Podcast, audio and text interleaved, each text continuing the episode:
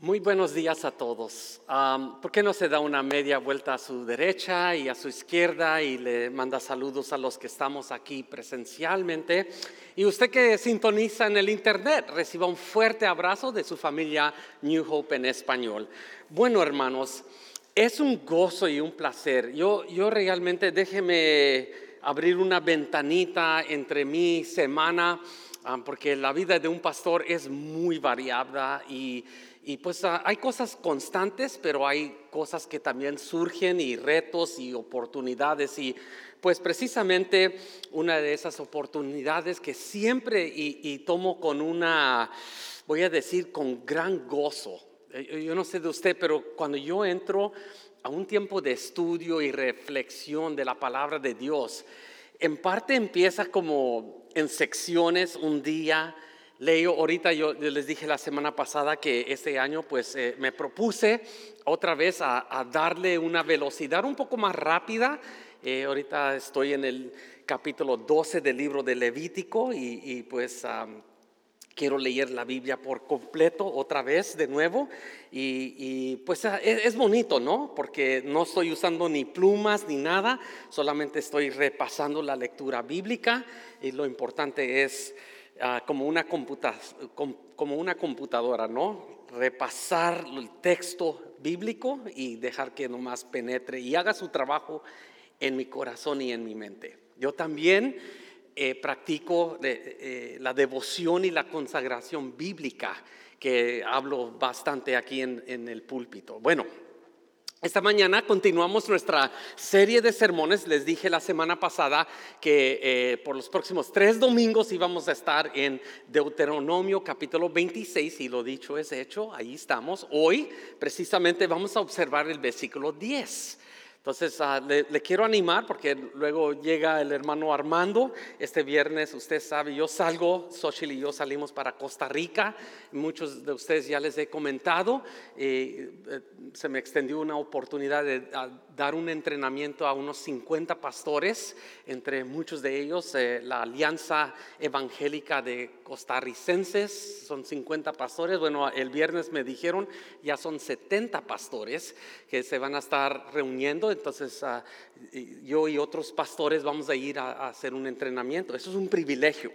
Nomás que Xochitl se enteró y dijo, yo quiero ir a Costa Rica y quiero conocer, entonces eh, hay vacaciones y trabajo, entonces ah, eso es el reto. Bueno, esta mañana ah, con su Biblia o su teléfono o su app, Deuteronomio capítulo 26, versículo 10, y vamos a leer la palabra del Señor y le pido de nuevo, como siempre, abra su mente, su corazón a lo que la palabra nos quiere instruir esta mañana. Ok, ah, la palabra de Dios dice así, por eso ahora traigo las primicias de la tierra que el Señor tu Dios me ha dado. Acto seguido, pondrás la canasta delante del Señor tu Dios y te postrarás ante Él. ¿Ok? Hermanos, de nuevo, esto es palabra de Dios. Y si lo leemos así por leer, no lo vamos a entender. Entonces, gracias a Dios que tenemos la disciplina de poder de contextualizar lo que estamos leyendo. Y como observamos la semana pasada, esto forma parte de los primeros 11 versículos que, estamos considerando, el domingo que viene nuestro querido hermano Armando va a hablarnos un poco más del versículo 11, va a desglosar eso. Luego nuestro hermano el Pumita o José Luis Rodríguez ah, va a llevarnos a otra parte de las escrituras con el mismo concepto de tener una, una gran conversación. Y, y necesitamos, a ver, ¿cuántos de ustedes recibieron el correo de la iglesia esta semana? Pero solamente al ser humano. algunos lo recibieron, otros no lo recibieron. Creo que Denise tenemos copias aquí que queremos ofrecerle por si usted no lo ah, recibió. Queremos darle comunicación, queremos darles. Y vuelvo a repetir, el capítulo 26 de Deuteronomio ha sido uno que pues a, a veces en las iglesias se ha usado muy y demasiadamente fuerte. Y especialmente cuando se trata del tema de diezmos y primicias. Entonces, eh, eh, sí, eso es un tema, aunque me guste o no me guste, es la Biblia. Y esos son los temas que a veces incomodan O, rápidamente como que hay una, un botoncito en la mente que dice, ahí van, ya van a hablar del dinero otra vez, ya van a dar de dar otra vez, ya nos van a... Y, sí, e, eso puede ser una tentación y una posibilidad. Eso no es nuestra postura aquí. Nuestra postura sencillamente es, tenemos que tratar la palabra de Dios porque es la palabra de Dios. Y trata temas muy fuertes y también conceptos que a veces no entendemos a este lado de la historia o el narrativo bíblico, porque eso se escribió hace muchos años atrás y, por cierto siglos atrás, y, debemos nosotros, pues, como dicen, ¿no? Luchar, procesar, considerar, examinar y, y permitir que la palabra de Dios nos hable de tal manera que también nos incomode hoy sentaditos muy cómodos en el siglo XXI. Entonces, como esto trata el tema de las primicias, mm, es, importante ah, recordar el contexto que se nos está dando aquí. Si tan solo observamos los primeros 11 versículos, eh, vamos a darnos cuenta que aquí se les está dando instrucciones, se les está prescribiendo una manera de vivir al pueblo de Dios después que ellos hayan entrado y poseído y se habían establecido en lo que ellos llamaron la tierra prometida. Y hice la pregunta la semana pasada, ¿todavía ese concepto es relevante para el cristiano del día de hoy? Y le di una tarea, le dije, lea Hebreos capítulo 4, porque esos conceptos se tratan en el libro, en el capítulo 4 de Hebreos, que buen estudio para usted, otra vez con el cafecito, el té, el tamalito, la enchila, como lo que usted guste, un platito de fruta. Observe el texto, porque esas enseñanzas son ricas para el cristiano el día de hoy. Hay quienes que dicen, esto es en el Antiguo Testamento, no se aplica a mi vida hoy. Sí y no. Sí en el sentido que fue exclusivamente dirigido a una nación, a un pueblo que se llamaban los hebreos, que estaban entrando al lugar de Canaán a poseer un lugar que geográficamente conocemos como Canaán, eh, y, era un lugar histórico, era un lugar que aconteció. Leí el libro de Josué, le va a decir y le va a describir todo lo que era la, la conquista. Ellos conquistaron todos los pueblos que estaban en Canaán. Sin embargo, yo sugiero que cuando uno observa el Nuevo Testamento, aunque no habla directamente a lo que son diezmos y, y, bueno, sí menciona varios lugares de ofrenda o donaciones, uno puede ver el tema de la importancia del sostenimiento de la causa y el Evangelio de Cristo. Hágase esta pregunta. ¿Por qué Jesús ocupó un tesorero?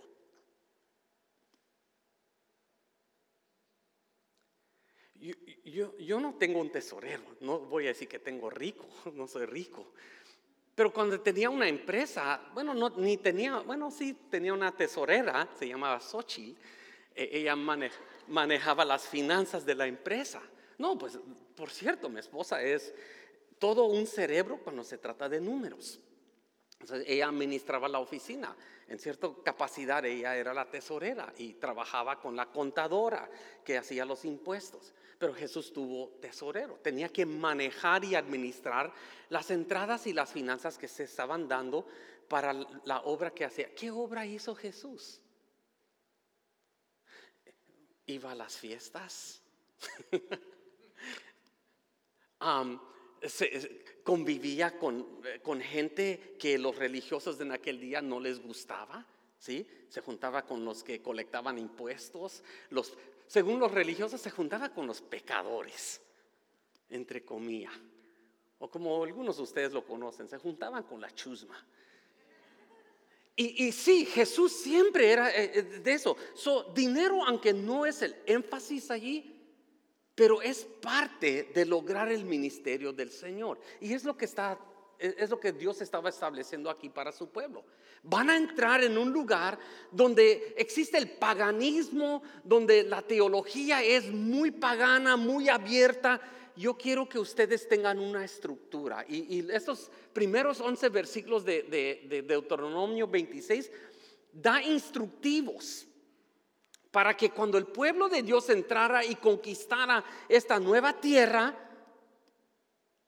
eh, ellos tuvieran una forma, una, una guía de siempre recordar, y, algo interesante que no debemos de olvidar en el contexto de Deuteronomio, es que le estaba hablando a una gente que vivían, eh, eran, eh, se estaban moviendo en el desierto, o algunos les han, han sugerido que esta era gente del desierto, eran gente en movimiento, gente en transición. Gente que, no se establecía en un solo lugar, pero estaban yendo hacia un lugar ya para establecerse. Muy parecido a la historia de los inmigrantes. Buscando, ah, moviéndose, yéndose hacia un lugar a donde ellos también pueden conquistar la tierra de miel y leche. Y eso, por cierto, son, es el lenguaje que uno encuentra en el libro de Deuteronomio. Pero si uno analiza muy bien el contexto, son prescripciones religiosas. Forman parte de un culto que uno rinde ante Dios y lo que Dios está prescribiendo para su pueblo. Ahora, precaución, precaución. Porque nunca y deberíamos que evitar llegar a ser personas solamente religiosas por el, por, por, el dicho de ser religiosos. hay peligro que nuestra religión se convierta en algo tan mecánico, algo tan seco, algo que es tan, tan como que yo ya puedo con los ojos cerrados decir qué es lo que va a pasar en mi religión. Dios no, le, no, no, no está a favor de eso. Si no me cree, lea Isaías 58. La gente de Isaías 58 era gente tan religiosa, sabía cuándo hacer la oración, cuándo dar sus ofrendas, cuándo ayunar, cuándo orar. Y Dios dijo, eso no me gusta. Entonces, esta prescripción que, uno está observando aquí de lo que se le habló a esta generación, era una forma de que hablaba un poco más de lo que Jesús hablaba no sobre tanto la letra de la ley, sino el espíritu de la ley. No, no, no, no la prescripción y los mandamientos, sino cómo resumimos esa parte de amar a Dios con el corazón, con la mente, con la fuerza y con toda tu vida y amar a tu prójimo como a ti mismo. Y este, esas, esas dos dimensiones aún se encuentran en este pasaje de la Biblia. Y déjeme decirle por qué. Yo creo que Armando puede tocar y puede desglosar eso mucho más. Aquí estamos observando nuestra responsabilidad vertical. ¿Qué es lo que Dios espera de nosotros y cómo nosotros podemos formar una respuesta a lo que Dios está pidiendo? Pero si usted observa de los versículos 12 al 15 de este capítulo, usted va a ver una dimensión horizontal yo sé que el pastor Matthew empezó este sermón yéndose al Nuevo Testamento. Vamos a llegar al Nuevo Testamento, pero ahorita quiero enfocarme en el texto aquí del Antiguo. E, esto tiene implicaciones, especialmente cuando usted observa los versículos 12 al 15 de este pasaje, usted va a ver cómo esto tiene implicaciones horizontales. Yo lo dije la semana pasada. A través de la, de la, generosidad de nuestra congregación nosotros podemos dar. Nosotros hacemos, aquí está, eh, no sé si usted notó, pero uno de los músicos que estaba aquí con nosotros esta mañana es el hermano Allen. Allen no habla español, pero Allen eh, es el nuevo director de nuestro almacén de comida. Él está dando está aportando y todo eso lo que él puede hacer, lo hace con las entradas y la generosidad de la congregación porque nosotros no pedimos ayuda del gobierno. Eh, por, eso cuando pegó el COVID nosotros pudimos extender, fuimos de como unos 200 familias a, más de 600 familias semanal que les estábamos dando comida aquí en el almacén de, de New Hope. Entonces, gloria a Dios por eso, porque todo eso es de la generosidad y las ofrendas y los diezmos que ustedes dan. Ahora, Hay, que, hay que considerar que aquí lo que se nos está describiendo, especialmente del versículo 5 al 10, es el que está ofreciendo la ofrenda. Dije la semana pasada, esto es un credo. Muchos creen que esto es un credo histórico. ¿Un credo qué significa? Básicamente significa yo creo, son afirmaciones. Son afirmaciones cuando uno dice, yo creo que Dios sana, yo creo que Dios libera, yo creo que Dios salva y transforma. Esos son pequeños credos de lo que uno cree. Y se cree que esto, esta parte de la escritura es forma parte de lo que es Deuteronomio 6, versículos 20 al 25. ¿Se acuerdan? Lo leímos a Basto la semana pasada. Eh, eso es otro credo que, eh, el Señor a través de Moisés le prescribió a los padres. Cuando tus hijos te pregunten, ¿por qué sigues estas leyes? ¿Por qué estas leyes? ¿Por qué esta religión? ¿Por qué Dios? Tú les responderás así. Y luego les dio una afirmación, es una serie de afirmaciones, porque el Señor nos libró cuando éramos esclavos, cuando éramos un pueblo oprimido, cuando estábamos eh, en servidumbre. ¿Cuántos años estuvieron de esclavos los, los, los judíos? Por más de 430 años aproximadamente. Entonces ya se imagina, vemos cómo Dios usa la historia para formar y ayudarnos a entender el presente y el futuro. Y es lo que estamos viendo aquí. Luego vemos en el versículo 10, como vamos a observar un poco más lentamente, e, esto termina y culmina con un acto de adoración. Hermanos, déjenme sugerirle una cosa. su disposición de servir en cualquier capacidad de la iglesia, yo le agradezco mucho. Aunque la realidad es que su participación o todo lo que usted hace en cuestiones de servir, no lo hace al hermano Erwin o para la hermana Denise o su servidor. Eso es un acto de adoración ante el Altísimo. Todo, si es mover una silla, si es recoger basura, sea lo que sea, todo lo que se hace y se practica e, es y forma parte de nuestra adoración. Voy a pausar aquí. Por ejemplo, la conferencia de matrimonios. Su participación en eso también es parte de su adoración a Dios. ¿Por qué? Porque al participar en esto, bueno, usamos dinero para traer al hermano de, California para acá. Eh, compramos mucha comida para poder prepararles un platillo y servicio y darles una presentación. Por eso es importante eh, eh, eh, involucrarse en tales cosas. Porque de, tal manera, entonces, ah, pues falla el evento, entonces tenemos que considerar eso como parte de cortes de, de presupuesto. Porque no trabajan, no funcionan los eventos y luego los cortamos. Ok, es todo lo que voy a decir de eso. Gracias de igual manera por su participación en las clases de los domingos. Esta mañana tuvimos 32 estudiantes. Gloria a Dios. Porque usted está apoyando. Usted está ansioso y tiene sed de aprender más de Dios. Lo mismo decimos con el ministerio de oración. Se aproxima una vigilia. ¿Cuántos van a venir a la vigilia? No, no tiene que levantar su mano.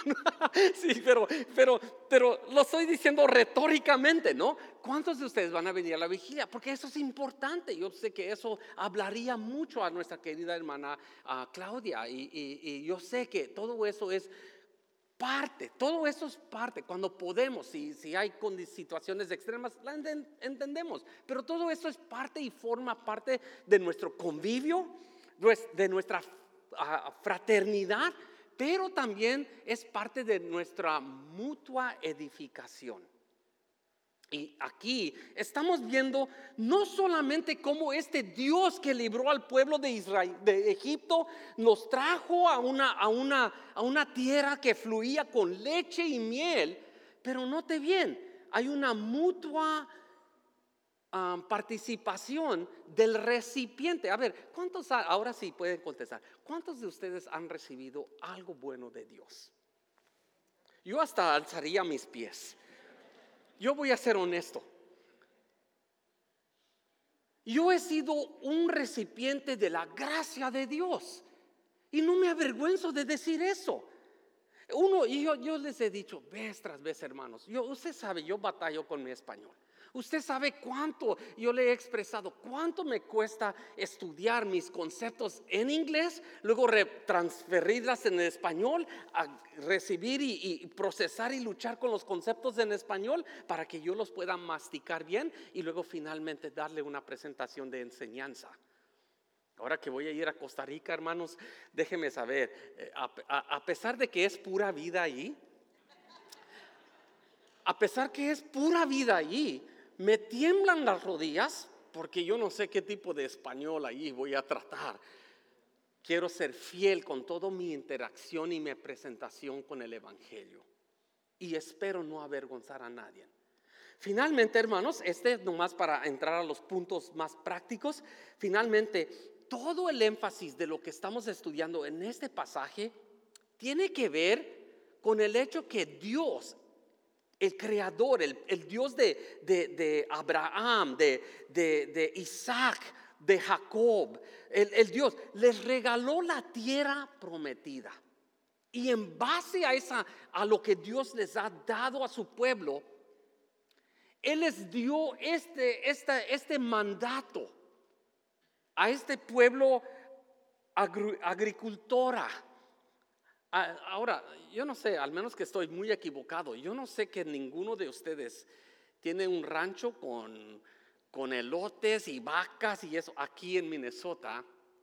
No conozco ninguno. Puedo estar equivocado. Pero este, esta comunidad sí, eran, eran, eran agricultores. Entonces lo que ellos traían de ofrendas y, y, y, ah, al, templo ah, para ofrecer lo que llamamos las primicias eran canastas de cosecha, eran animales, vacas,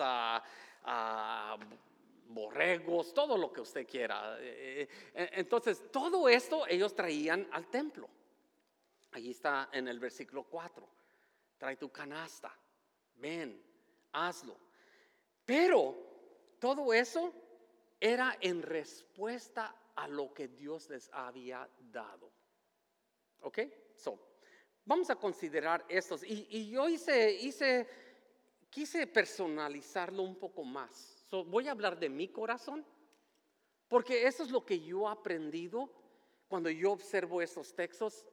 Y no solamente yo, pero hablo por Xochitl y yo.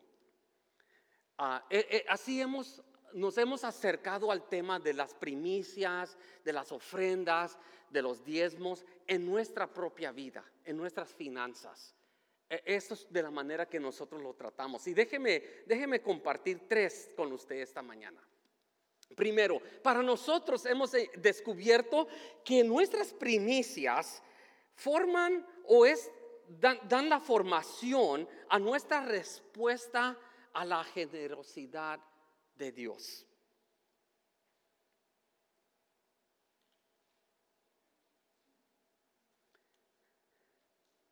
Permita que esto procese en su mente y corazón un poco. Porque muchas veces cuando escuchamos diezmos, ya apagué mi mente. Ya cerré la puerta de mi corazón. Pero en realidad el texto, y note bien, vamos a leer algunos versículos aquí. Mire, ah, versículo 1 al 3 y luego vamos a brincar al versículo 9 en este mismo capítulo de Deuteronomio. Cuando hayas entrado a la tierra, y note bien, el verbo entrado o entrar a la, en la tierra que el Señor tu Dios te ha dado o te da como herencia, y note e, este otro verbo, tomes posesión no solamente estás entrando, pero vas a tomar posesión y note bien, tomes posesión de ella y te establezcas. El tercer verbo progresivo. Tres verbos progresivos en este primer capítulo, versículo. Entrar, eh, eh, eh, posesionar y establecer. Cuando te establezcas ahí, versículo 2, tomarás las primicias de todo lo que produzca la tierra que el Señor tu Dios te da y la pondrás en una canasta, luego irás al lugar donde el Señor tu Dios te haya decidido habitar y le dirás al sacerdote que esté oficiando, hoy declaro ante el Señor tu Dios que he entrado en la tierra que Él nos, nos dio, tal como se lo juró a nuestros antepasados, versículo 9, y nos trajo a este lugar y nos dio esta tierra donde abunda la leche y la miel.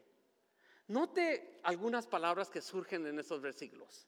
Hay mucho dar.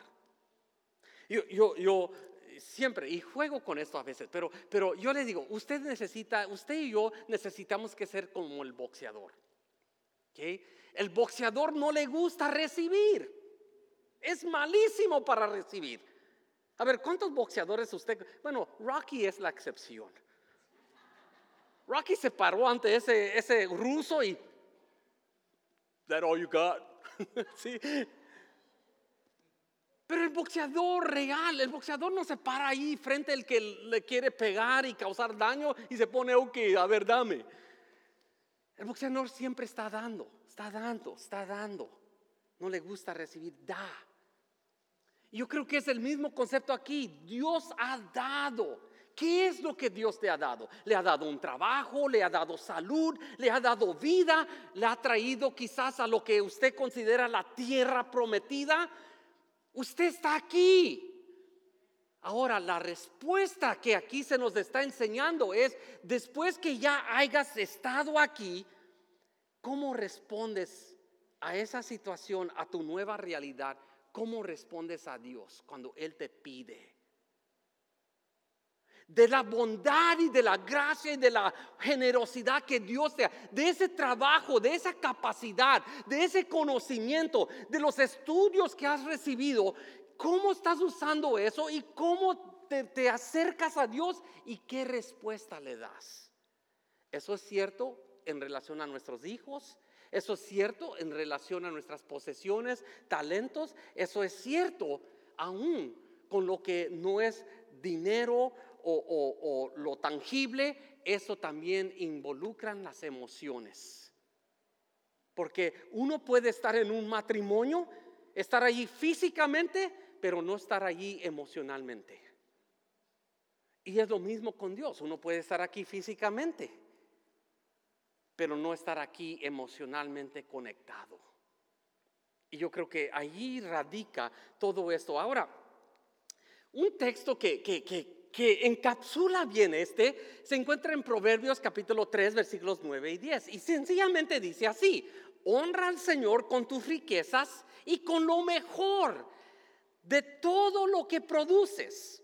Entonces Él llenará tus graneros y tus ah, tinajas se desbordarán de buen vino. Yo no tengo granjas pero sí tengo una cuenta chequera en el banco.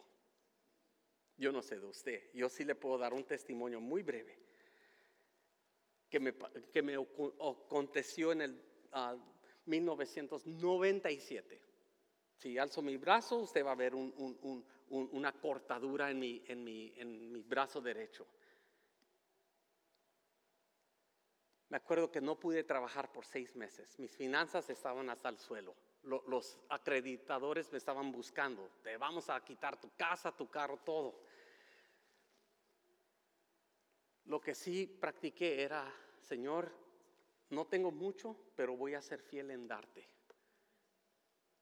Y yo no sé, hermanos, por eso yo le llamo el, el milagro del 97. Porque a los tres meses de estar hundiéndome financieramente, cuando, cuando, cuando fuimos, cuando Xochitl fue a, hacer sus cuentas y todo, pudimos pagar todos los biles, quedar con cuentas limpias y todo. Milagrosamente yo no sé cómo. Yo creo que el banco ahí cometió un error o algo. Nunca me reclamaron y yo no sé. Pero yo sí sé que mi esposa sabe hacer las cuentas muy, muy bien. Lo mismo pasó seis meses después. Otra vez, las, las, porque acuérdense, yo estuve fuera de trabajos por seis meses. Exactamente cuando se estaba cumpliendo los seis meses, el Señor hizo otro milagro que, wow, cuando yo miro hacia atrás, puedo ver la fidelidad y la bondad de Dios en tiempos muy negros de mi vida. Por eso es importante esto. Segundo, segundo, ah, practicamos dar una respuesta generosa con valentía. Yo, yo le voy a decir algo. Yo me acuerdo en el 97, incluso los hermanitos de la iglesia me dieron este consejo. No tienes tu diezmo, guárdatelo. ¿Sabes qué? Dile, ah, búscate un abogado para que le multen a la compañía.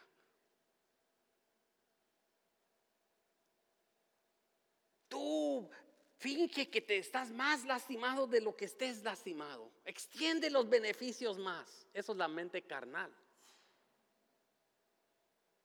Ese es el pensar que no agrada a Dios. Y yo me recuerdo bien, hasta tuve un amigo, no tengo que mencionar nombre, ese amigo me sacó y me dijo, mira Pablo, mira, eh, sacó su chequera, dijo, ¿cuánto necesitas? Tú dime y yo escribo cualquier cantidad que tú me digas. Gracias a Dios que, que es como que yo pude escuchar la voz del Espíritu Santo y me diciendo, no lo tomes, no lo tomes. Y yo sé que cuando uno está en una situación que alguien te venga y te diga, mira, ¿cuánto necesitas? Oh, tú, múchate con un medio millón, eso sí me va a dar el empujón, ¿no? Somos amigos de eso, ¿no? Pero que Dios te diga, no lo tomes. Wow. Dios sabe por qué. Dios sabe lo mejor de nuestras vidas y cómo protegerlos. Entonces, pero yo he aprendido algo, hermanos, a veces cuando Dios pide que nosotros confiemos más, requiere valentía. Y aún yo sugiero en nuestra generosidad. No es fácil, hermanos. Ustedes cuando lean esa carta, no es fácil. A veces las situaciones cambian. Pero una cosa que no cambia, Dios. Y su palabra es fija, es firme. Y eso en momentos de... Por eso el sermón se llamaba en la, en la confusión. En la confusión. ¿Por qué? Porque en la confusión, cuando todo sale por la ventana, que no salga nuestra fe. Que no salga nuestra confianza en la palabra de Dios. Que la palabra de Dios infunda en nosotros fe y esperanza en lo que Dios ha dicho. Él no es hombre para ser mentiroso, Él lo va a cumplir. Y por eso requiere la valentía. Miren lo que dicen los versículos 7 y 8. Nosotros, eh, eh, perdón, necesito mis, mis lentes, ¿no? nosotros declaramos al Señor el Dios de nuestros padres y Él clamamos, perdón, clamamos, ¿no? Porque estaban en desesperación, e, ellos estaban en problemas, en ansiedad, en, en opresión. El Dios de nuestros padres, Él escuchó, note, ellos clamaron y Dios respondió. Ellos clamaron y Dios escuchó. Ellos rogaron, pidieron, clamaron. Y note bien, y Él escuchó nuestro ruego y vio nuestra miseria, el trabajo y la opresión que nos habían impuesto. Por eso el Señor nos sacó de Egipto, mire bien, con actos portentosos, gran y gran despliegue de poder, con señales, prodigios y milagros que provocaron gran terror algo en español, ¿no? Note, note, las palabras y el énfasis aquí que se nos dan en las escrituras, ¿no?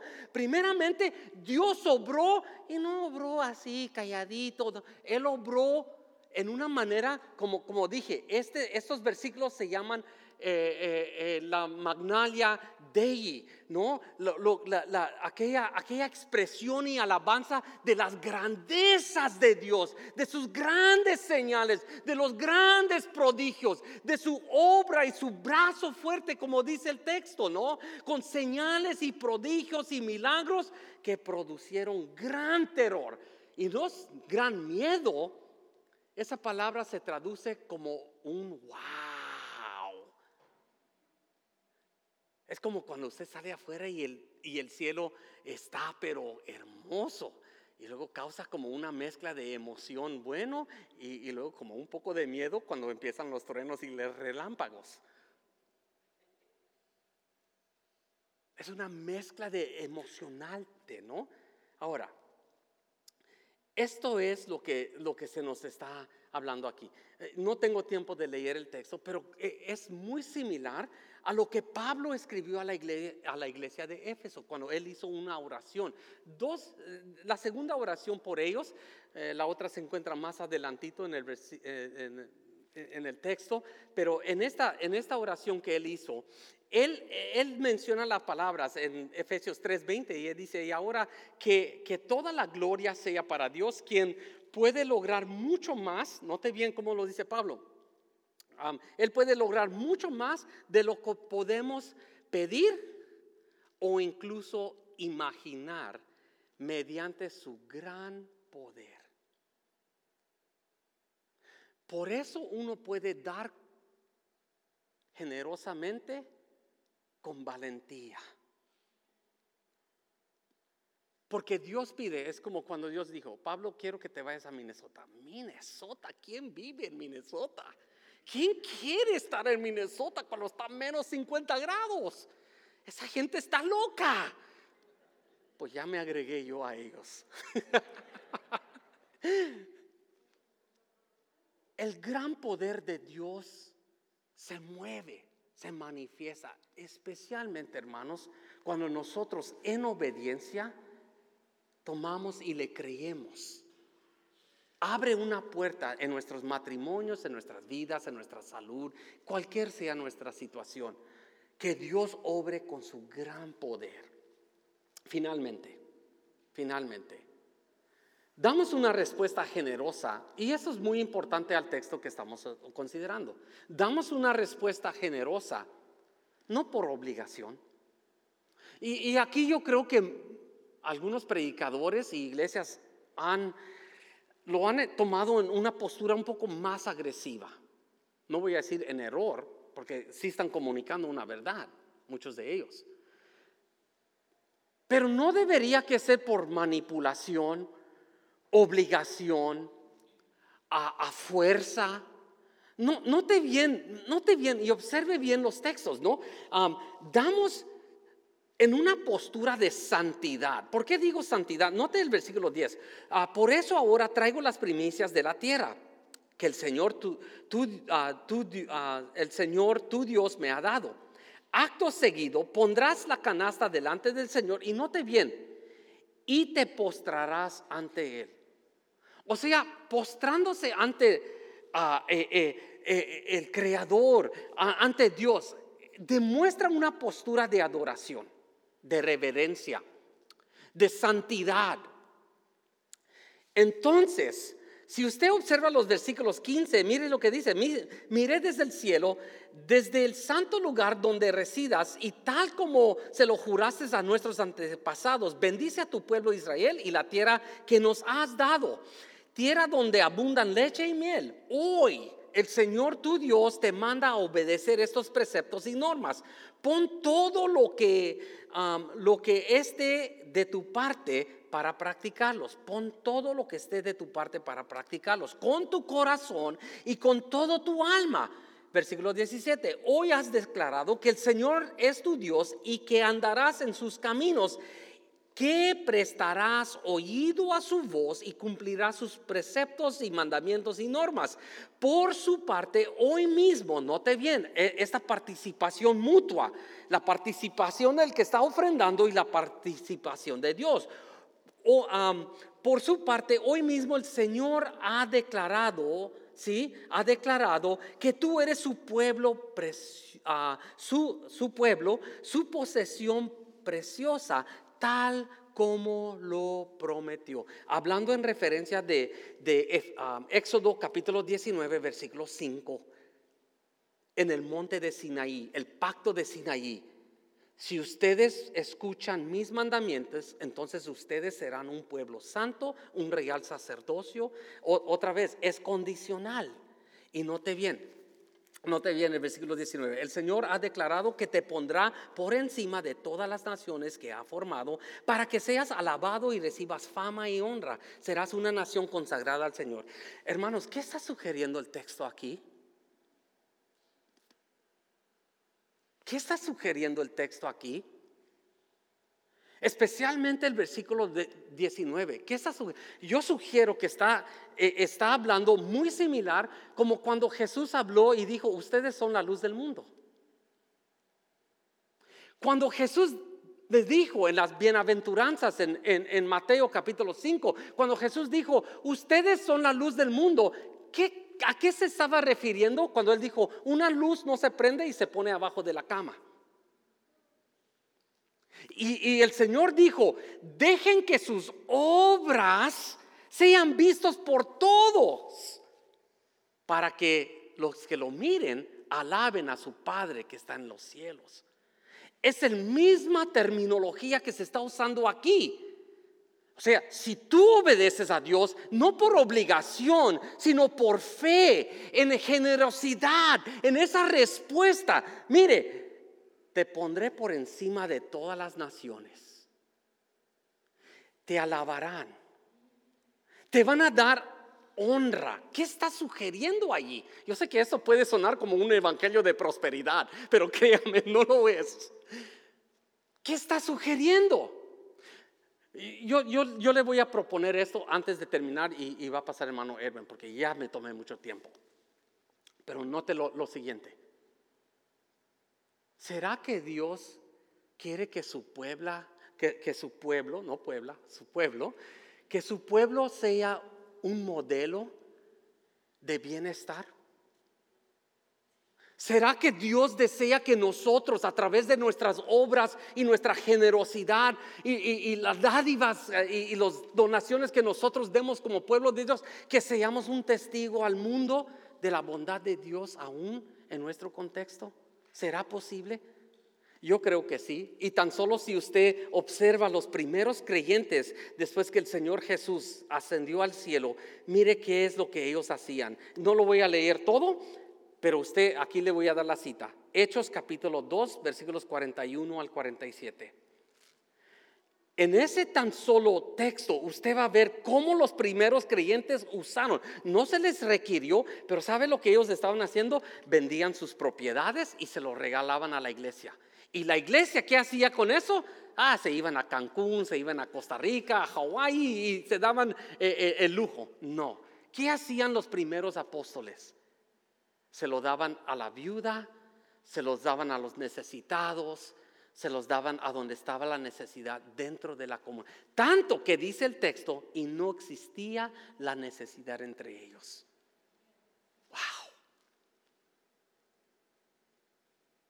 Muchos de ustedes son empresarios, Dios los ha bendecido grandemente.